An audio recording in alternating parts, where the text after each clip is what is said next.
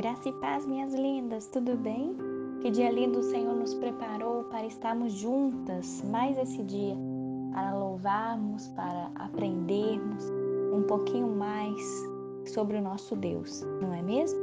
Hoje eu queria meditar com vocês numa passagem que se encontra em Romanos, capítulo 2, versículo 11, que diz o seguinte: Porque para com Deus não há acepção de pessoas porque para com Deus não há acepção de pessoas.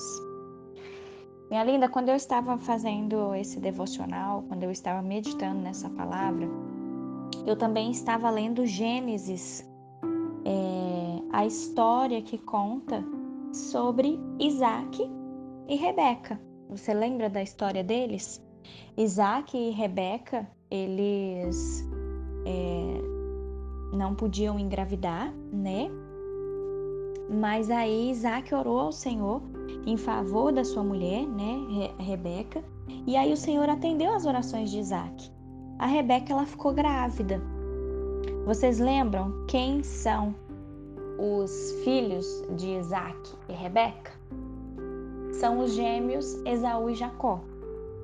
Só que quando Deus permitiu que Rebeca engravidasse, o Senhor ele deu uma promessa para Rebeca. Eu não sei se você se lembra, mas o Senhor falou que os filhos que estavam no ventre dela formariam duas nações rivais, que uma nação seria mais forte que a outra e o filho mais velho serviria ao filho mais novo.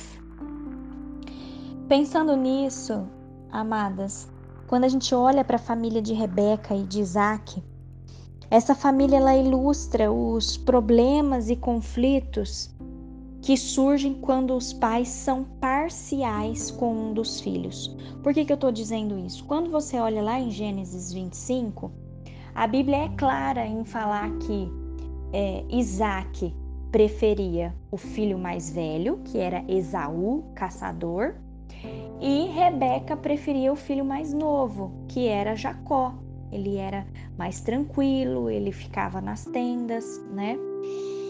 Então, amadas, o que que a gente vê? A Rebeca, ela deve ter ficado muito feliz quando, depois de 20 anos sem poder engravidar, ela deve ter ficado muito feliz quando ela descobriu que estava grávida de gêmeos, né?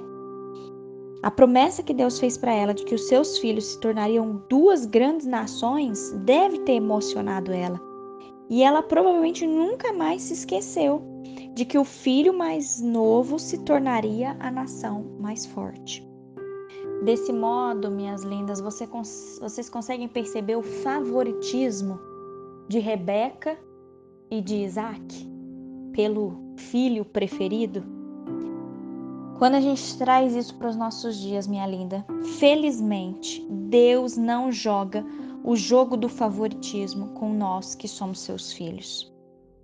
Ainda que para algum de nós, algumas vezes possa parecer que sim.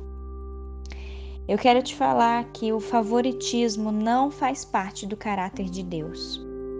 Todo cristão recebeu dons espirituais e o poder do Espírito Santo para realizar grandes coisas para o reino de Deus. Deus não prefere tal pessoa, tal pessoa. Não, queridos, todos nós somos filhos de Deus, amados pelo Senhor. E como diz em Romanos 2, versículo 11, porque para com Deus não há acepção de pessoas.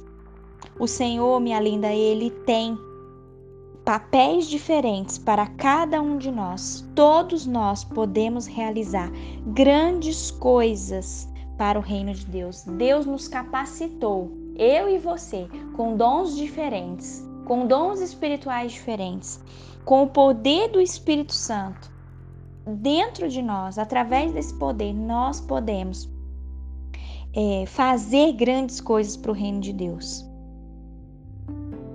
Tem uma coisa que o Senhor deseja para todas as pessoas. Sabe o que é? Um relacionamento íntimo com Ele. Isso é o que Deus deseja de nós. Deus não tem o favoritismo com relação aos seus filhos, mas Ele deseja que todos nós tenhamos um relacionamento íntimo com Ele. Amém? Vamos orar? Ah, Deus querido, obrigada, Senhor, por essa palavra. Obrigada, Deus, por nos mostrar a vida de Isaac, a vida de Rebeca. Obrigada, Deus, por nos mostrar o favoritismo que eles tinham com relação aos seus filhos, Pai. Obrigada, Deus, porque quando a gente se volta para a tua palavra, a tua palavra diz que o Senhor não faz acepção de pessoas. O Senhor ama os seus filhos por igual. O Senhor almeja que todos os seus filhos tenham um relacionamento íntimo com o Senhor, Pai. Por isso, meu Deus, eu te peço Fortaleça-nos nesse dia, papai, que a gente consiga enxergar e detectar os dons, os talentos, que a gente consiga enxergar o Espírito Santo dentro de nós e que nós possamos ser usados para fazer grandes coisas para o teu reino, Senhor. Usa-nos, ó Deus, conforme o teu querer. Obrigada, Pai, porque o teu amor é tão grande sobre nós. Obrigada, Pai. Obrigada porque o Senhor tem cuidado de nós. A tua graça é abundante e nós desejamos ter um relacionamento com o Senhor verdadeiro, sem favoritismo. Um relacionamento onde a gente pode estar todos os dias diante do Senhor, buscando a tua presença. Fica conosco, meu Pai, é o que eu te peço em nome de Jesus. Amém.